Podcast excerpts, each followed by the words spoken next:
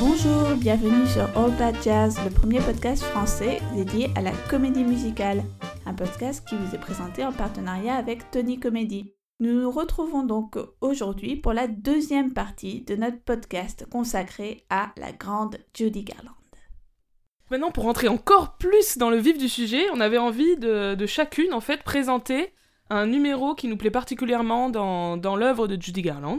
On va faire ça par ordre chronologique parce que c'est bien, ça permet de voir un peu comment sa, sa, sa personne, et son jeu d'actrice, etc., a évolué euh, tout au long des- de sa carrière. Et donc, on va très logiquement commencer avec Claudia, qui voulait nous parler du, du numéro You Made Me Love You, entre parenthèses, Oui. Dear Mr. Gable, je Oui, crois. Dear Mr. Gable, euh, You Made Me Love You, euh, qui est reprise en fait d'une chanson populaire, You Made Me Love You, entre parenthèses, I Didn't Want to Do It, pardon pour l'accent. Et en fait, elle y interprète une chanson euh, qui va devenir une des plus importantes de sa carrière et qui va la définir aussi pendant de nombreuses années, comme on l'a dit, du coup, ce rôle d'adolescente. Moi, c'est un, numéro qui me plaît beaucoup parce qu'on on la voit vraiment euh, dans ce numéro. euh, c'est le, stéréotype de l'adolescente euh, qui est dans sa chambre et qui regarde des photos, qui a constitué un album, donc un scrapbook en anglais, de photos de, sa star préférée qui est Clark Gable.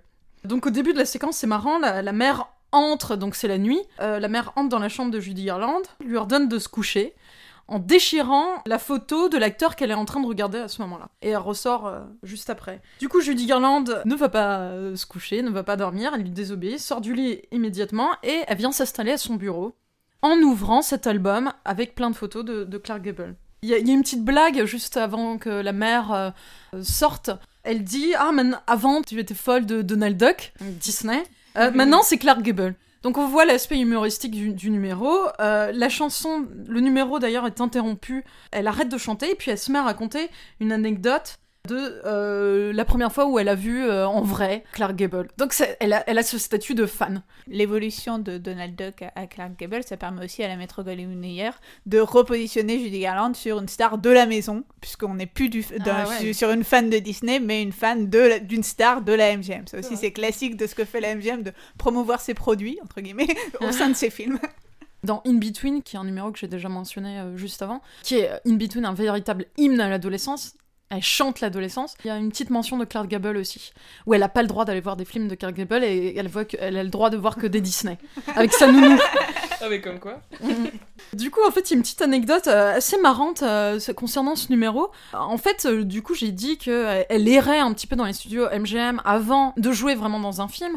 Et euh, du coup, Roger Edens, avec qui elle s'entendait bien, qui était son coach aussi vocal, donc un compositeur, et Ida Coverman, qui est la secrétaire de Louise B. Mayer, voulait mettre cette adolescente sur le devant de la scène pour qu'enfin elle puisse jouer dans un film. Et ils ont pris l'occasion de l'anniversaire de Clark Gable et du coup euh, prouver aux dirigeants de la MGM qu'elle avait vraiment du talent. Et elle va chanter cette chanson qui a été remaniée par euh, Roger Eden. Les dirigeants vont être euh, bien sûr euh, charmés et euh, vont inclure ce numéro dans un film en tournage qui est de Broadway Melody, euh, 1937. C'est euh, c'est donc une chanson que Roger Oden a composée pour... euh, Enfin, une chanson populaire qu'il a remaniée spécifiquement pour Judy Garland pour convenir à euh, sa morphologie de jeune adolescente. Elle a une voix de, de, de, de bel- belter. tu peux... Dani, tu, sais très bien expliquer ce que c'est. Je crois qu'on a déjà parlé du belt dans le podcast, puisque tout fan de comédie musicale adore le belt. Et le, belt, c'est une manière particulière de, chanter, donc on peut le traduire par le chant à, pleine, à, à plein poumon. C'est un chant de poitrine, en fait, où euh, il est important de, de chanter très fort et sans inhibition. Ouais, du coup, elle a une voix assez grave et euh, profonde pour son âge. Euh, donc, on lui fait chanter souvent des, ch- des chansons d'amour, un peu. Et Roger Zen se trouve ça un peu inapproprié. Enfin, qui est raisonnable dans toute cette histoire. C'est pour ça que lui vient l'idée de remanier cette chanson populaire, qui est une chanson d'amour, euh, mais qui s'adresse à Clark Gable, et, et elle la positionne en tant que fan, jeune fan de, de, de l'acteur. Et du coup, insère un aspect comique euh, dans cette chanson d'amour. Voilà, et ce qui est intéressant dans le numéro, c'est qu'elle est vraiment représentée, du coup, comme euh, une fan de la culture populaire de son temps. Beaucoup d'adolescentes, à cette période, euh, vont au cinéma, et constituent des, scrapbooks, donc des, albums de collection. sur leur acteur préféré, bon, de, tout temps, hein, mais dé- dé- déjà, dans les années, fin des années 30, il y avait déjà des, euh, des, des fan magazines sur le cinéma, on, voit déjà ce comportement-là, en fait. Et puis on montre euh, Judy Garland dans sa chambre, dans une chambre. Et moi, pour le teen movie, c'est assez intéressant, justement, euh, la, chambre, qui est aussi un lieu où se construit l'identité. Et qui va être représenté euh, maintes et maintes fois dans plusieurs teen movies. le- L'adolescent dans sa chambre, la culture de la chambre. I guess I'm just another fan of yours. And I thought I'd write and tell you so.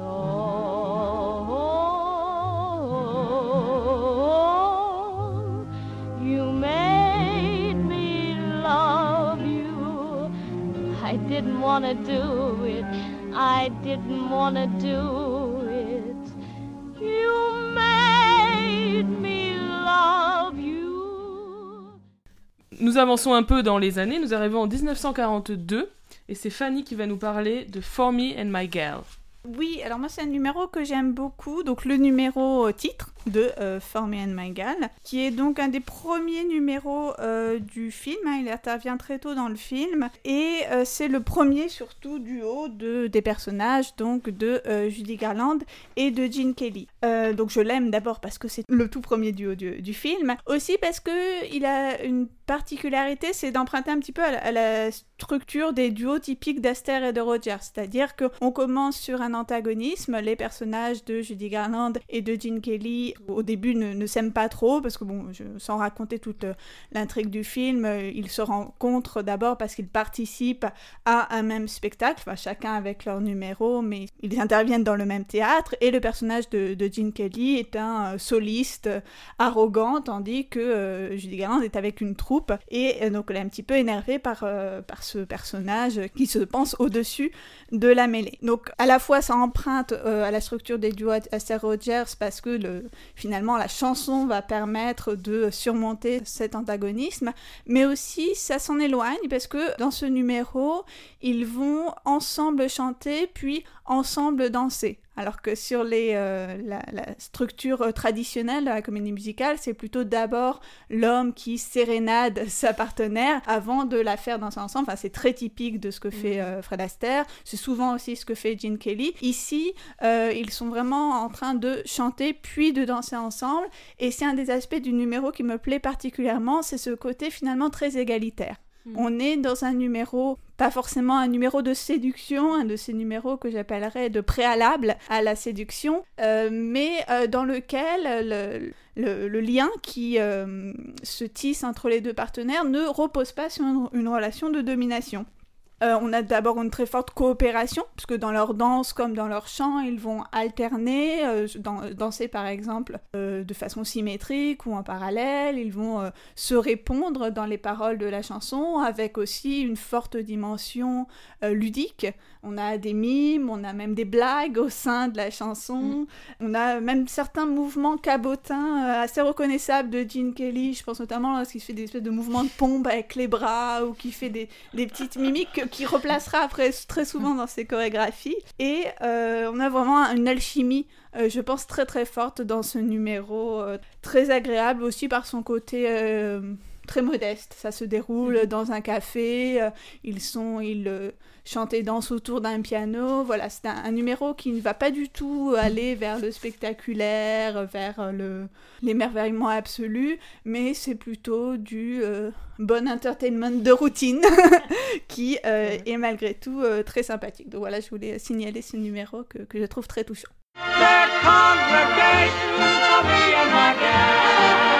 the why, that's the parson waiting for me and my gal. And sometime we're gonna build a little home for two, Or three, or four, or five. or maybe more. Loveland for me and my gal. Nous allons donc passer à présent un numéro également issu d'un film avec Gene Kelly, mais qui euh, n'est pas avec Gene Kelly, qui est un, donc un solo de Judy Garland, qui est le numéro euh, Mac the Black euh, du pirate, dont Anna souhaitait nous parler. Tout à fait. Donc on a déjà évoqué Le Pirate un peu tout à l'heure, film donc de Vincent Minelli si vous avez suivi. Juste pour replacer un peu, ça se déroule dans les Caraïbes au 19e siècle et Judy Garland joue Manuela qui est une jeune femme qui s'ennuie un peu, elle rêve elle d'aventure euh, et mais elle va se marier avec le maire de la ville qui est quand même pas le meilleur parti, on va dire, qui n'est pas très fun et donc elle rêve d'aventure et elle rêve notamment du, du pirate Makoko qui est le sujet de la chanson Mac the Black. Euh, vers le début de l'intrigue, donc elle rencontre Séraphine qui est un comédien qui arrive en ville comme souvent les comédiens arrivent en ville, euh, et qui est joué donc par Gene Kelly. Dans cette scène dont je vais parler, qui est le numéro Max de Black, qui est effectivement, comme tu disais Fanny, un solo. Gene Kelly est là, mais il est complètement évincé en fait. Il Simple est spectateur. exactement, il est sur le côté, il ne peut que regarder parce que Judy Garland déploie son talent et et donc, en fait, au début du numéro, donc le personnage de Séraphine, Gene Kelly, l'a fait entrer dans un état d'hypnose, en fait. C'est dehors d'un espèce de spectacle qu'il fait euh, dans, dans les rues de la ville. Et en, gros, il veut lui faire avouer qu'elle l'aime, lui, parce qu'il est persuadé qu'elle est amoureuse de lui. Sauf que, grosse déception pour lui, elle annonce en fait que non, elle est amoureuse de Max the Black, donc le célèbre pirate Makoko, elle l'a jamais rencontré, mais elle, elle, elle le fantasme, quoi, comme, euh, comme idéal masculin. Et donc là, elle, euh, elle se lance dans un numéro absolument exceptionnel. C'est très drôle au début, donc il lui dit, euh, il veut absolument la convaincre que, que c'est que c'est euh, lui qu'elle aime, donc il lui dit euh, pure soul, il l'appelle pure soul, âme pure, et elle lui, elle lui dit don't call me pure soul, it irritates me. Enfin, elle est vraiment partie dans un truc hyper sexy et tout. Elle est dans un état d'hypnose pendant tout le numéro, en fait, le personnage, et c'est une espèce de, une forme de libération. Elle libère ses, ses pulsions. En fait, Gene Kelly voulait la contrôler par l'hypnose, salaud, mais c'est elle en fait qui va prendre le pouvoir c'est elle, elle, elle le pousse, du coup, elle le met euh, littéralement hors champ, quoi. De temps en temps, il y a des plans sur lui qui fait euh, Oula, qu'est-ce qui se passe? Mais, euh, littéralement, il, à un moment, il va danser avec elle. Il est hors de- du numéro. Et c'est elle, en fait, qui va euh, presque hypnotiser l'assemblée autour d'elle. Il y a plein de gens qui sont là, c'est dans la rue un soir. Et donc voilà, c'est vraiment un numéro de libération, d'émancipation euh, du personnage euh, du personnage féminin qui prend possession de son corps. À un moment, il y a des hommes qui s'approchent un peu trop d'elle, parce qu'il y a quand même des gens qui se mettent à danser autour d'elle, mais il y en a qui s'approchent un peu trop. Elle les pousse comme ça. Vraiment, elle, euh, elle s'affirme, quoi. Elle se défait les cheveux. à un moment, carrément, elle monte. Il y a une scène, un peu, c'est un lieu de spectacle, donc elle monte carrément sur la scène et elle hypnotise un peu, la, on sorcelle le- l'auditoire. Je trouve qu'elle dégage un truc incroyablement euh, sensuel dans, ce, dans ce numéro, enfin c'est exceptionnel. Et euh, j'aime bien, il y a un petit moment vers la fin du numéro où ça se calme, tout d'un coup ça devient doux, et il y a un plan, tout d'un coup un plan rapproché sur elle, son visage dans la lumière, là, euh, la mélodie ralentie et tout, elle, elle a sa voix très grave à ce moment-là. Elle prend toute la place, c'est hyper beau, puis voilà, c'est vraiment un typique Minelli, quoi, le Technicolor. C'est un numéro qui, qui prend place vers le début du film. Elle, euh, le personnage est encore dans une sorte d'illusion à ce moment-là, puisqu'elle rêve de ce euh, pirate, etc., qui en fait, euh, je vais pas spoiler, hein, n'est pas, voilà, n'est pas aussi flamboyant qu'elle le croit. Mais elle, voilà, euh, au fur et à mesure du film, elle finit par trouver sa voix. En fait, sa voix, c'est le spectacle. En fait, c'est ça qui se passe à la fin. Et dans ce numéro, c'est un premier pas parce que pour, elle se met en position pour la première fois de d'être regardée en tant qu'artiste, en tant qu'entertainer, et de se donner en spectacle. Et donc voilà, c'est un numéro que je trouve euh, particulièrement beau. Et pour l'anecdote, à la base, je crois que le numéro était prévu encore plus tôt dans le film, et à la place de celui-là, il devait y avoir le fameux numéro Voodoo, dont on a déjà parlé, euh, je crois, quand on parlait de Chanson sous la pluie, on l'a évoqué. Euh, Ce numéro tellement sexy qu'il a été euh, brûlé euh, sur demande de Louise B. Meyer, donc... euh, Mais celui-là est déjà, quand même... euh, Déjà bien assez sexy peut-être, je ne sais pas, même si Voodoo, je, je, je rêverais de le découvrir un jour évidemment. I'll be waiting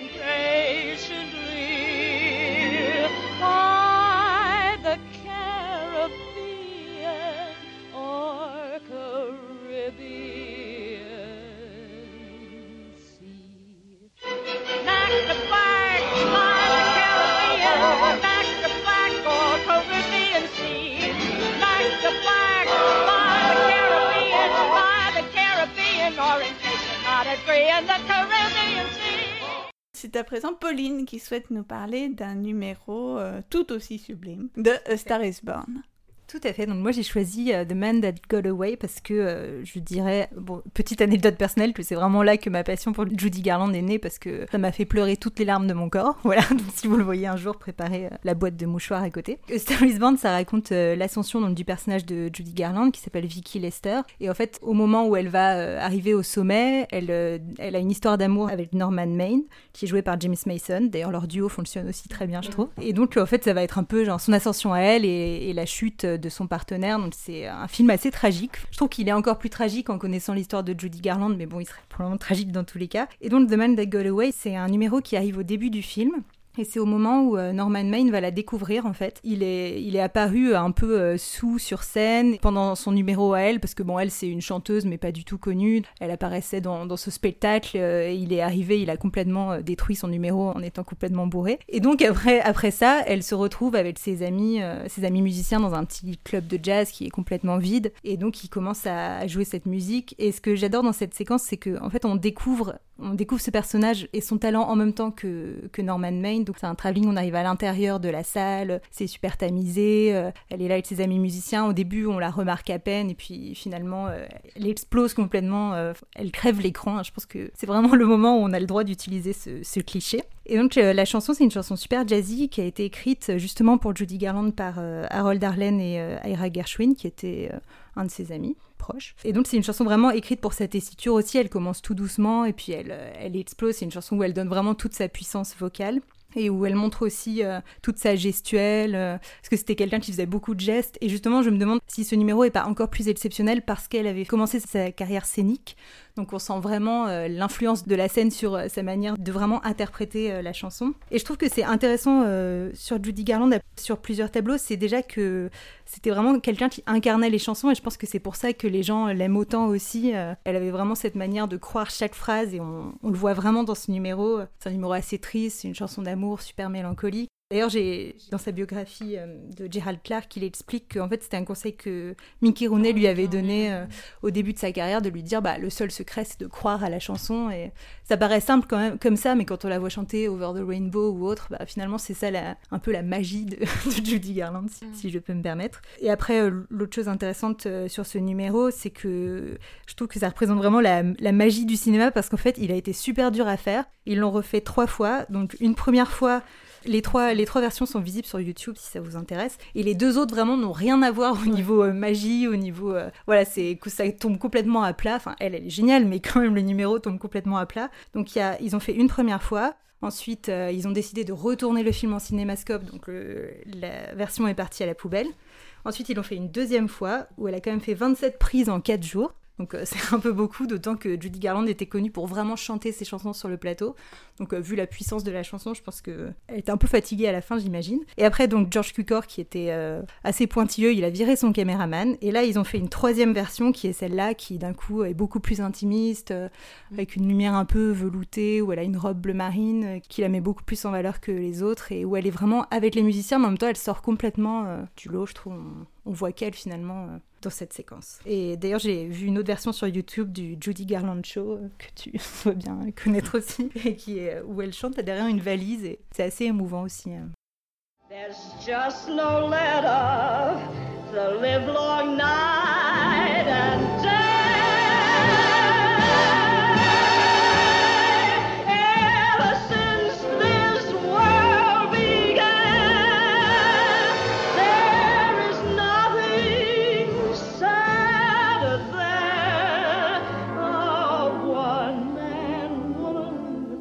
looking for the man that got away.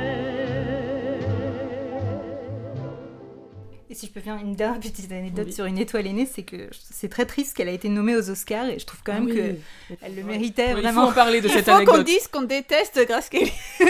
J'aime beaucoup Grace Kelly, mais je l'ai un peu détestée Mm. sur ce coup-là. En plus, c'est terrible parce qu'elle venait d'accoucher de son fils euh, Joey, c'est ça? Donc euh, les caméras étaient venues à l'hôpital, enfin à la maternité, euh, pour qu'elle puisse recevoir son prix. Puis quand ils ont vu qu'il l'avait pas, qu'elle l'avait pas, ils ont Ils se Ils sont ont barrés sans lui dire au revoir. euh. sans s'excuser, sans dire au revoir. Et, et franchement, elle, elle le méritait vraiment pour ce rôle-là. Et je sais même plus pour quel film Grace Kelly l'a eu.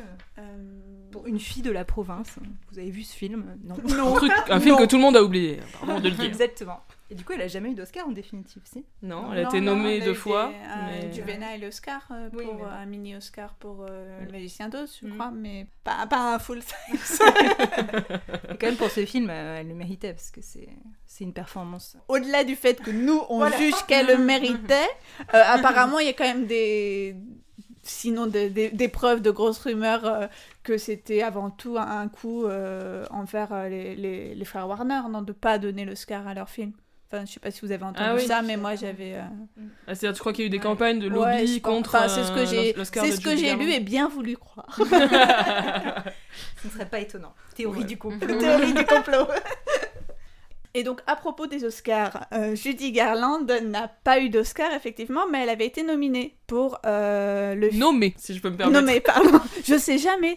Donc, euh, une fois, on l'a- dit pour A Star is Born, mais aussi pour euh, un autre film en tant que rôle secondaire, Jugement à Nuremberg, qui est un, un film de 1961, un film de Stanley Kramer, donc sur le procès de, de Nuremberg, où elle joue. Alors, je ne sais plus ce qu'elle joue. Je ne sais pas Ouais, son personnage s'appelle Irene Hoffman, mais j'avoue que j'ai un peu oublié. Euh, elle a été nommée donc à l'Oscar pour euh, l'Oscar du second rôle, Mm. second rôle féminin.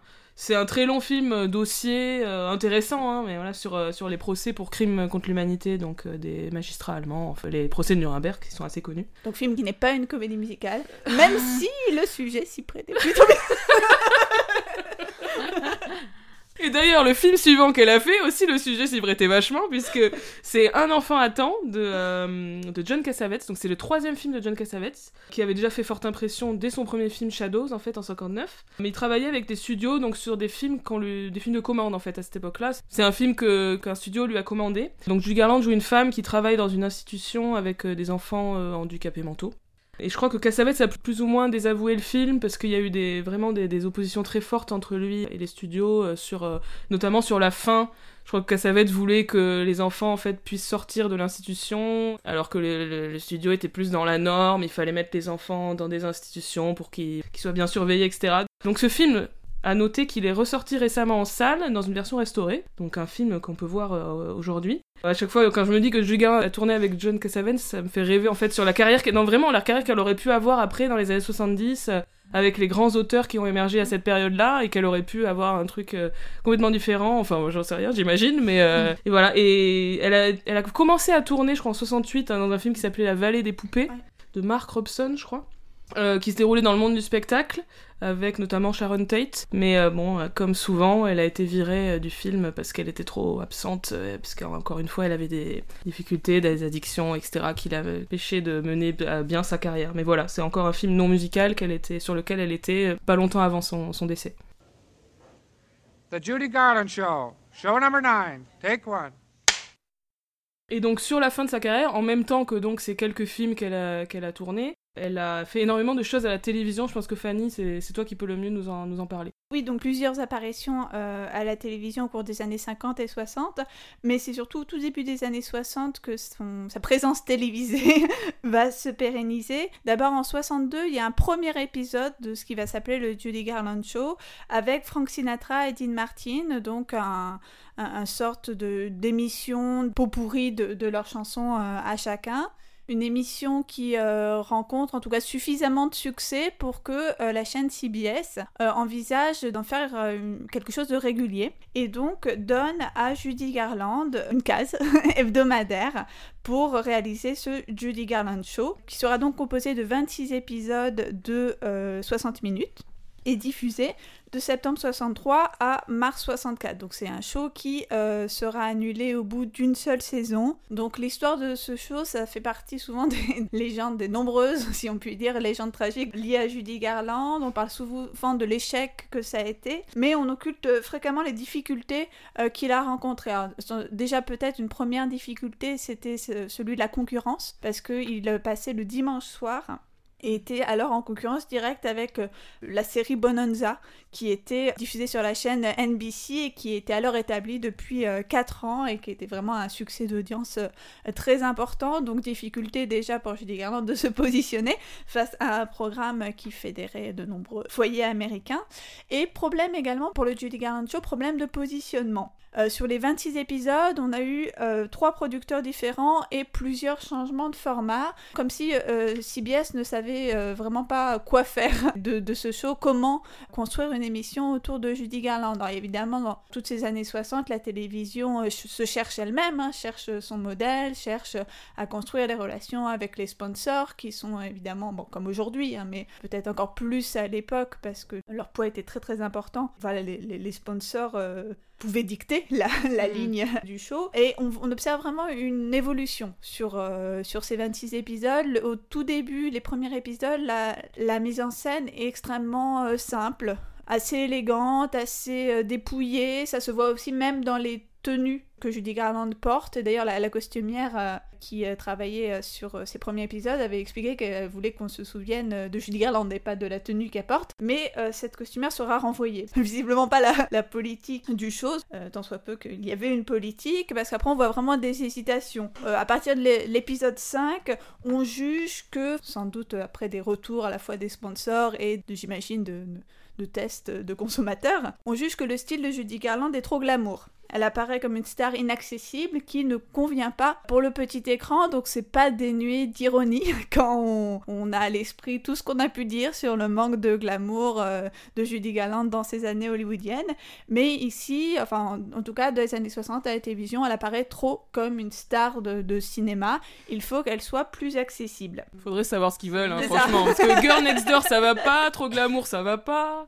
Euh, Ils vont essayer de, de- de pallier à ça en insérant des segments récurrents qui vont permettre de mieux faire connaître Judy Garland et juxtaposer ces segments avec d'autres où elle sera davantage dans son registre habituel d'intensité de la performance qu'on a déjà évoqué. Par exemple, il va y avoir un segment euh, intitulé Tea for Two où elle sera juste à bavarder avec euh, ses invités, hein, comme les talk shows d'aujourd'hui. Des euh, sketchs aussi euh, comiques avec notamment des blagues souvent dépréciatives de Jerry Van Dyke, qui est euh, le frère de Dick Van Dyke, que vous connaissez euh, en tant Mary que Burt Poppins. dans, dans Mary Poppins. Et bien, Jerry Van Dyke était un des co-hosts du Judy Garland Show. Et souvent, il se moquait de Judy Garland, l'appelant la Little Old Lady, montrant du doigt qu'elle ne savait pas comment marchait la télévision, comme si on faisait aussi des, des mises en abîme des propres problèmes rencontrés par le show. Et autre signe que son image semblait euh, inappropriée pour la télévision, euh, le fait qu'on a jugé qu'elle touchait trop ses invités.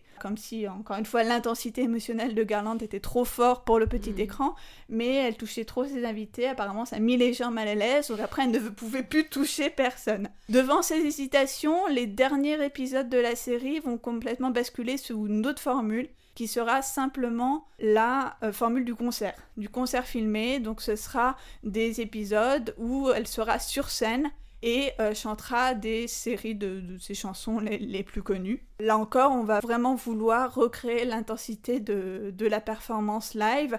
Euh, je repensais ben, à tout ce que tu disais tout à l'heure, Pauline, sur l'intensité de The Man That Got Away. Elle le chantera à plusieurs reprises dans le Judy Garland Show, donc soit dans la séquence que tu mentionnais, qui est le, le segment, c'est vraiment un show qui était fait de segments récurrents. Là, c'était euh, lors du segment Born in a Trunk. C'est que même dans les premiers épisodes, on avait ce segment intitulé Born in a Trunk, d'où la présence de la malle.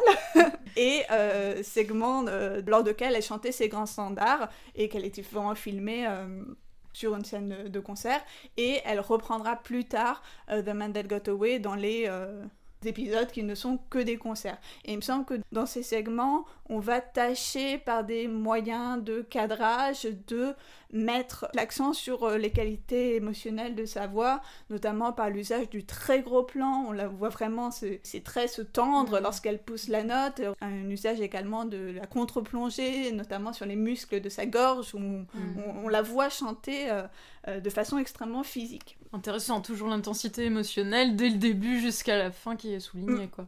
et qui, qui sera Mm. euh, finalement inapproprié pour la télévision. Ah parce oui. que là encore, Mm. c'est euh, même si c'était ce sur quoi ils ont voulu jouer, mais ne sachant clairement pas trop comment jouer, euh, c'est finalement ce qui va ressortir, c'est que c'était trop. C'était trop pour la télévision. Euh, les gens se sont sentis euh, limite agressés. C'est ce que j'ai lu dans, certains articles de presse qui rendaient compte de, de ces premiers shows. C'était trop.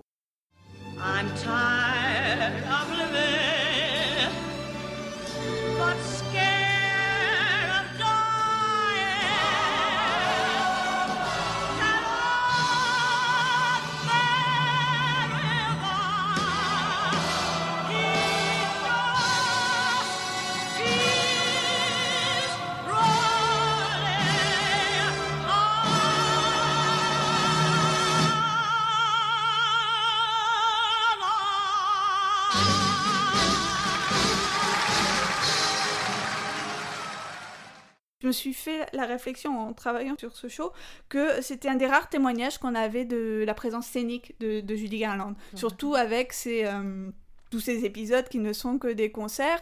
À l'époque, bon, malheureusement pour nous, peut-être, les gens ne filmaient pas les concerts sur leur téléphone portable. Donc les images de Judy Garland en concert, bon, on trouve hein, quelques bootlegs sur euh, YouTube, on trouve quelques images, mais souvent sans son. Donc évidemment, Judy Garland sans le son, c'est quand même un peu moins bien. même si c'est très bien quand même.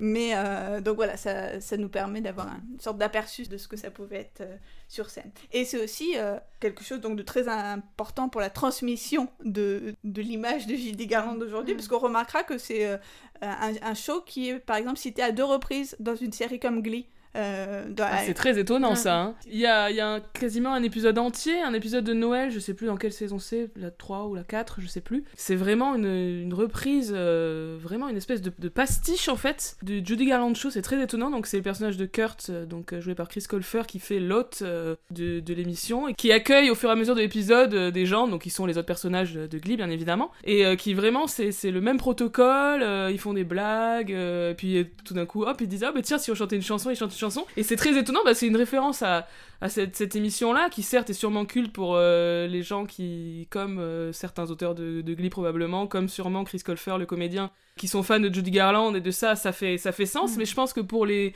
spectateurs, ados ou jeunes adultes de Glee à l'époque où c'est sorti, je sais pas si vous- ils comprenaient vraiment à quoi ça faisait référence. Enfin, je sais pas à quel point c'est connu en fait aux États-Unis, mais je pense que c'est quand même très très spécifique et étonnant comme référence euh, à l'intérieur d'une série quand, quand même grand public euh, pour ados. Enfin, c'est étonnant. Oui, il y a une citation directe euh, aussi, de, du coup, de la- euh, celle qui joue Rachel et Chris Col- Colfer, Ouais, Léa Michel. Léa Mitchell et Chris Colfer, où ils, ils font référence au duo euh, Barbara Streisand-Judy Garland.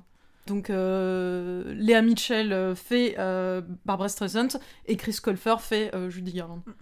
lors d'une des premières apparitions de Barbara Streisand à l'écran dans justement ce Judy Garland show. Donc ils reprennent vraiment le- la séquence. Oui, ils reprennent les costumes. c'est une citation directe.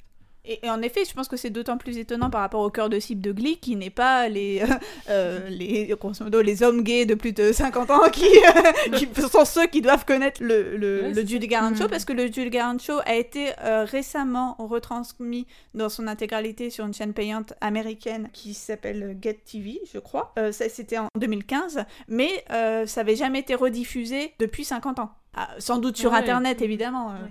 Nous ne citerons pas un fameux un fameux compte de Man That Gets Away qui a mis l'intégralité des épisodes sur YouTube. Mais euh, voilà, c'est pas quelque chose qui est dans la culture populaire américaine, parce qu'on pouvait. il n'y avait pas des rediffusions euh, tous les ans de ça, ouais, bien sûr. Du coup, c'est peut-être plus le goût, les goûts des créateurs euh, de, de la Je série. pense que euh, clairement les créateurs de ils se sont fait Glee, euh, ils, se, ils se sont fait plaisir, Ouais, les ouais, auteurs, enfin vraiment, je pense. du coup, ça fait un enchaînement assez euh, intéressant avec notre prochain sujet qui était pointé, qui est donc euh, le rapport de Judy Garland avec son public. Et évidemment, on pense à son, public gay. Pourquoi est-ce qu'elle a eu ce statut d'icône euh, des communautés LGBT, notamment des, hommes gays? Il y a plein d'aspects qui peuvent l'expliquer. J'ai souvent lu que le fait qu'elle ait une, cette vie en fait si, euh, si compliquée, tous ces combats dans sa vie, euh, dans sa vie personnelle, c'est quelque chose qui faisait écho souvent aux vies des personnes qui s'identifiaient à ça. Plein d'autres choses dans sa vie personnelle aussi, elle a eu beaucoup de, en fait, de relations proches avec des hommes gays. Euh, bah, on pense à George Cukor, euh, on pense à Roger Edens, donc on en a mentionné plusieurs fois. Épouser deux d'entre euh. eux, quand même. Comment Elle a quand même épousé deux hommes bon. Donc à, à Vincent et Minnelli qui apparemment ont été bisexuels et à son père euh, dont elle a découvert qu'il était homosexuel euh, pendant son adolescence ou son enfance, je sais plus exactement le, le contexte. Il y a l'aspect androgyne qui a été commenté euh, bah, dans A Star is Born, par exemple. Plus dans la dans l'après de sa carrière, non? Moi, je connais, je connais moins ce... Non, non, pas forcément, parce que le travesti... Enfin, le... à Oui, le fois, euh, travestissement, c'est vrai androgyne que et travestissement, c'est quelque chose qui a fait un peu début, tout le... Oui, oui, oui. tout le vrai. long de sa Ouais, présence au ouais. cinéma.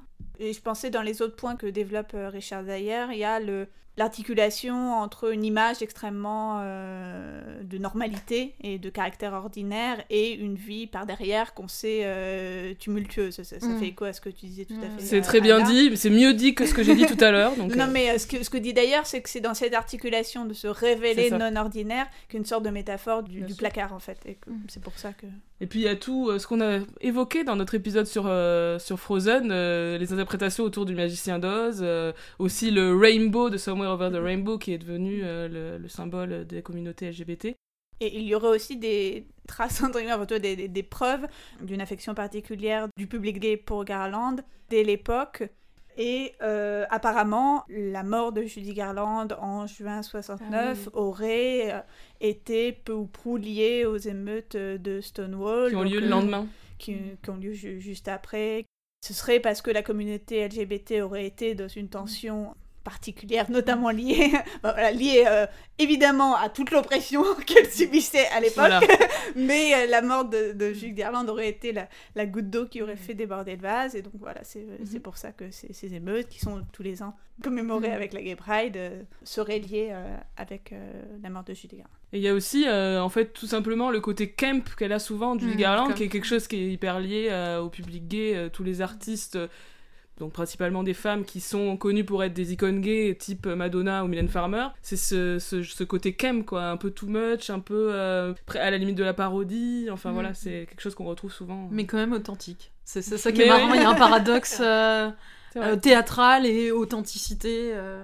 Et ça a été beaucoup commenté, euh, notamment par un, un théoricien qui va consacrer un chapitre dans son ouvrage euh, Heavenly Bodies, euh, Film Star and Society, Richard Dyer, un chapitre sur Judy Garland qui s'appelle Judy Garland and the Gay Men, et où il parle justement de l'authenticité euh, de l'actrice, où on, on a quelque chose de, par la chanson, notamment par la puissance de son interprétation, il y a quelque chose de l'authenticité qui, qui transparaît. En tout cas aussi l'authenticité, moi ça m'intéresse aussi euh, dans mon sujet sur, euh, sur euh, l'adolescence, parce que bah, le thème de l'authentique, le corps authentique, euh, re- représenter fidèlement, le plus fidèlement possible l'expérience de la vie d'un adolescent, ça va aussi passer par le corps. Mm. Euh, donc le, le thème de l'authenticité m'intéresse aussi. Et sur ce côté relation très forte avec son public, euh, je pense que Fanny, tu voulais nous parler du, les concerts, euh, ce qu'elle a fait sur scène, le lien particulier qu'elle entretenait avec euh, son public dans ces moments-là en fait. Oui, son public a été évidemment capital hein, pour la carrière de Judy Garland. La relation qu'elle entretenait avec lui était extrêmement forte, encore plus sur scène qu'au cinéma, puisque évidemment il y a l'immédiateté de la scène et le contact live avec le public. Ça a été pas mal documenté, enfin, par exemple sur toutes les, les reviews de, de concerts, voilà, le- l'enthousiasme du public, les gens qui ne voulaient pas la laisser partir, qui demandaient des rappels euh, pendant très très longtemps, la chair de poule qu'elle provoquait, euh, Mm. les, les cris d'amour hein, qu'on entend sur le concert de Carnegie. Hall. Aussi parfois un public compatissant face à ses difficultés. Je pense qu'à certains concerts où elle n'arrivait plus à chanter, où elle, elle perdait sa voix. Je, je lisais ré- récemment un article sur ce sujet où voilà, le, le public a pris la relève euh, et chanté la chanson. Finalement, lui a chanté la chanson qu'elle n'arrivait pas à, à chanter. Donc voilà, Oh, il y a- c'est trop beau. je pense qu'il y a quand même beaucoup de, de- en tout cas suffisamment de témoignages et pas forcément que de fans hardcore euh, pour dire que les concerts de Judy Garland live ça devait être quelque chose.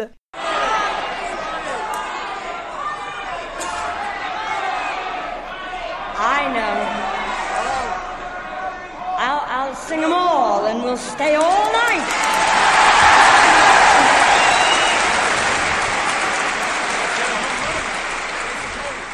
I don't ever want to go home. I never would.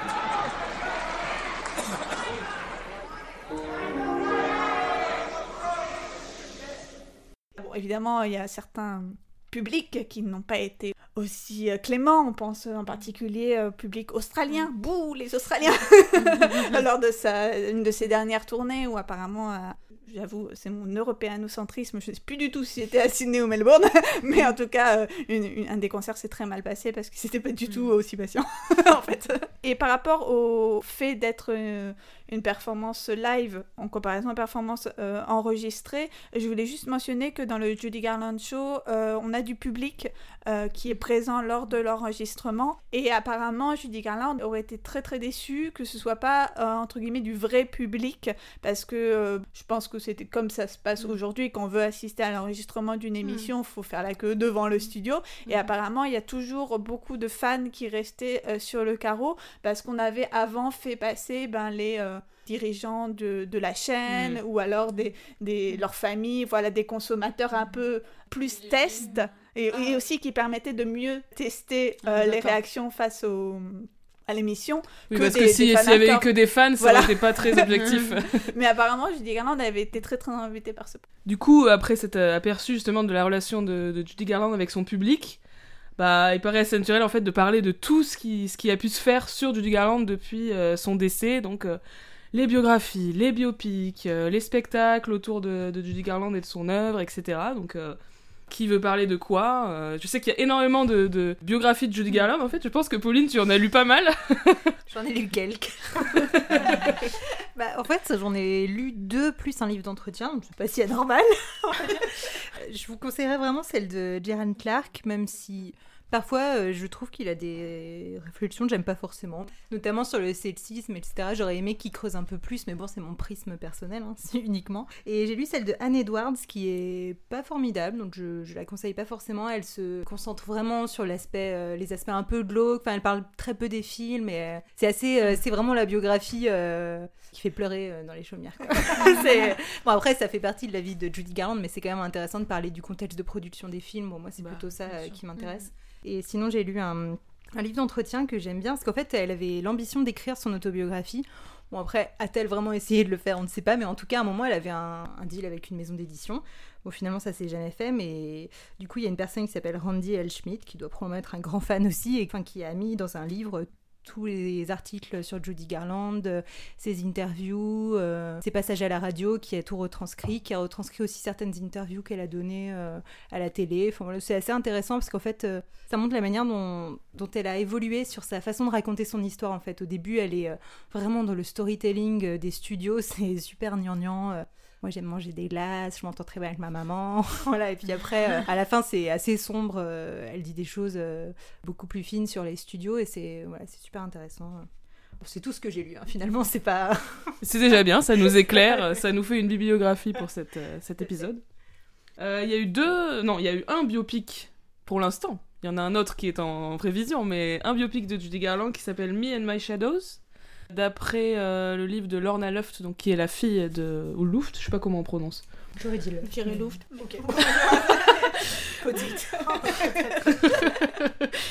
Le livre de Lorna, la fille de Judy Garland. C'est un donc un téléfilm en plusieurs parties et donc Judy Garland est interprétée par deux, deux actrices, Tammy Blanchard pour les années de jeunesse on va dire et puis ensuite Julie Davis. On s'était fait la remarque avec Fanny que effectivement Tammy Blanchard elle a je sais pas quel âge elle a mais elle a clairement pas 13 ans au moment où il y a la scène du début euh, de en fait de l'audition euh, qu'elle a passée pour entrer à la MGM.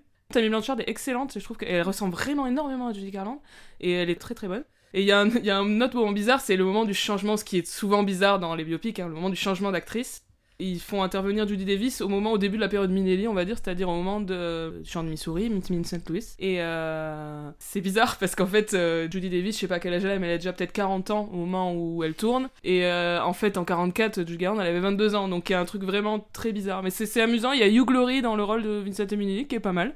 C'est une bonne manière de se familiariser avec la vie de Judy Garland si vous connaissez pas bien. Voilà. My Shadow, ça a eu un Golden Globe pour euh, Judy Davis et 5 Emmy Awards quand même, donc euh, regardez-le. c'est-. De la très bonne télévision. Tout à fait. Et donc il y a un, un projet de biopic qui est en cours de, de pré-production. Bah, apparemment, le tournage devait commencer en février 2018 à Londres, donc euh, Ah, ça donc se trouve, maintenant quoi. euh, au moment où on se parle, ce crime est en train d'être commis. Euh, explique Fanny pourquoi tu trouves que c'est un crime? Non, René, René- René Zellweger, c'est ça la réponse. c'est ça. Moi, personnellement, je la vois pas trop dans le dans le rôle de Judy Garland, et apparemment, en plus, c'est un projet qui va se concentrer sur euh, les tout derniers mois de la vie de Judy Garland, enfin peut-être la dernière année de la vie de Judy Garland. Donc, on peut craindre quand même Un une de- bonne ouais, dose de de, de mélodrame. pathos. Ouais. Pas sa période la plus glorieuse quand même. Mais ne jugeons pas, peut-être que. Non, mais c'est en tout cas la preuve que on peut encore parler de, de Judy Garland aujourd'hui, que ça intéresse des gens, qu'on en fait des sujets de films, et que, euh, que voilà, que les gens savent encore qui c'est, enfin tout simplement. hein. C'est pas le cas de tous les acteurs de l'époque, hein, loin de là. Oui, donc en plus des, des biopics filmés, il y a aussi de nombreux spectacles autour de Judy Garland et euh, notamment une. euh, alors c'est musical, mais c'est pas une comédie, donc on pourrait sans doute qualifier ça de drame musical, mais c'est une pièce de théâtre, donc une pièce de théâtre avec des, segments chantés, qui est une production australienne qui date de 2005, donc une pièce de Peter Quilter avec euh, Caroline O'Connor, qui est une une artiste de, théâtre musical euh, très connue qui avait récemment joué dans Sweeney Todd la- lors de la version du Châtelet. Donc elle a, elle a joué le rôle de Judy Garland dans cette pièce qui s'appelle The End of the Rainbow, qui a été récemment reprise à Londres, il me semble. Tu l'as vu ou pas? Non, je ne l'ai pas vue, malheureusement. Donc je ne pourrais pas plus en parler. Il y a un artiste qu'on apprécie beaucoup avec euh, Pauline qui s'appelle Rufus Wainwright, qui est un Ah, oui. chanteur euh, américano-canadien, qui est, comme nous toutes ici, un grand fan de Judy Garland, et qui, pour le prouver, a enregistré, alors je sais pas en quelle année c'était, je sais En plus, 2007. en 2007, un, un album en fait qui s'appelle Rufus Does Judy at Carnegie Hall, donc qui reprend, euh, il- en fait, il rechante toutes les chansons que euh, que Judy Garland avait chantées lors de son mythique concert euh, à Carnegie Hall. C'est un très bel album et c'est c'est vraiment un album de fan un peu fétichiste quoi. Quand on est fan des deux en plus c'est encore mieux. Mais voilà j'ai- j'aime beaucoup. Moi aussi. Il a une il a une voix exceptionnelle. euh, chaque chanson il l'incarne d'une belle manière. Enfin voilà il a quelque chose. euh, Il met sa personnalité tout en rendant hommage. Enfin c'est très intéressant. Et c'est aussi intéressant de noter que c'est un homme gay lui-même et que du coup, Ouais. ça fait vraiment partie de, de sa carrière. Enfin, c'est quelque chose euh, dont il parle énormément. Et, et du coup, lui aussi, il a toujours des tenues ultra flamboyantes quand il, quand il joue sur scène. Enfin, pas loin de Judy Garland finalement. Et donc, je pense que c'est quelque chose qu'il a voulu mettre en avant dans ce, dans ce projet-là aussi. euh. Et il était lui-même euh, addict, enfin il était lui-même euh, accro aux drogues, donc euh, il a dit que c'était là il venait de, de se sevrer en fait quand il a fait ce concert et il a dit que c'était très dur de le faire euh, sans drogue parce que c'est euh, apparemment très très dur de refaire le concert de Carnegie Hall, ça demande ça demande une endurance assez. il est extrêmement long. Il y a je sais ouais, pas combien de chansons. C'est un ouais. double album. Enfin dans les deux cas l'album de Rufus Wainwright et de- l'album de Judy c'est vraiment. Mm. Euh, En plus, il reprend les, les petites interventions qu'elle faisait avec le public euh, en imitant sa voix. Donc, c'est un Mhm. peu. Mais tu fais Sing it with me, please Il fait exactement pareil, c'est trop bien. J'ai vraiment envie de l'écouter. Et il l'avait refait il y a pas si longtemps à Londres, donc peut-être qu'il le refera un jour, parce que ce projet a super bien marché à Londres et pas hyper bien aux États-Unis. Je crois qu'il l'a il l'a fait à Paris aussi, hein, à l'époque. Mais ils étaient Il me combien semble. euh, Trois personnes dans la salle À l'Olympia, donc c'est pas si grand.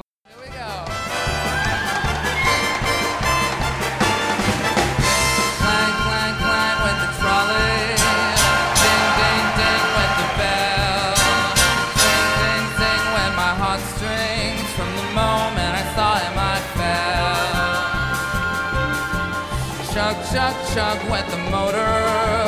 Bump, bump, bump went the brakes. Thump, thump, thump my heartstrings. When he smiled, I could feel the car shake. Et alors, il y avait un dernier projet euh, dont je souhaitais euh, parler, euh, qui était euh, apparemment un projet de concert euh, avec Judy Garland en hologramme. Alors, ça date d'un- d'une annonce euh, d'avril 2016 relayée par euh, Vanity Fair, qui annonçait donc un tour de, enfin, une tournée pardon, de Judy Garland en hologramme en 2017. Donc, euh, nous ne l'avons pas vu passer. Donc, est-ce que ça veut Oh dire que le projet a été ajourné? Mais euh, donc, c'était la, la société Hologram USA qui apparemment avait déjà euh, euh, ramené euh, Dean Martin sur la scène de Las Vegas, qui euh, se- avait ce projet de concert en travaillant avec euh, Joey Luft, en reprenant euh, une grande partie des images du Judy Garland Show, justement. C'est en travaillant à partir des images de concert de Judy Garland Show qu'il euh, pensait mon- monter cette tournée en hologramme, qu'on espère ou pas voir en sait pas. 2018. Je suis pas persuadée, mais c'est un truc qui, qui existe. Hein. C'est-à-dire qu'il y a eu récemment, là, en France, euh, la tournée des hologrammes de Claude François, Dalida et compagnie. hein. donc euh, peut-être que ça va se faire, je sais Et pas. puis bon, si l'hologramme de Judy Garland vient à Paris, qui autour de cette table ose me dire qu'elle n'ira pas le voir? Ne serait-ce que pour en faire une critique dans All That Jazz. et enfin, dernier point que nous souhaitions évoquer. Il va sortir bientôt un, un nouveau. Octobre euh, 2018. en octobre 2018, un énième, j'ai envie de dire, remake de A Star is Born, puisque je pense qu'il y a eu trois versions, je vais pas non plus exagérer le chiffre. Donc celle de 37 dont on a un peu parlé, celle de Judy Garland et celle de 76 avec Barbara Streisand. Et cette nouvelle version, je laisse Fanny le dire. Euh, sera avec Lady Gaga, donc qui reprendra le rôle de Vicky Lester. Et là, Fanny est beaucoup plus ravie que pour cette histoire de Renée Zellweger. Oui, parce que j'adore Lady Gaga. Mais c'est fini C'est incroyable Ok, ben merci, merci à toutes, c'était super, c'était très long, je vais avoir des difficultés en termes de montage, mais, euh, mais c'était voilà, passionnant, donc euh, encore une fois merci, et on se retrouve très vite pour un nouvel épisode de All That Jazz. À bientôt.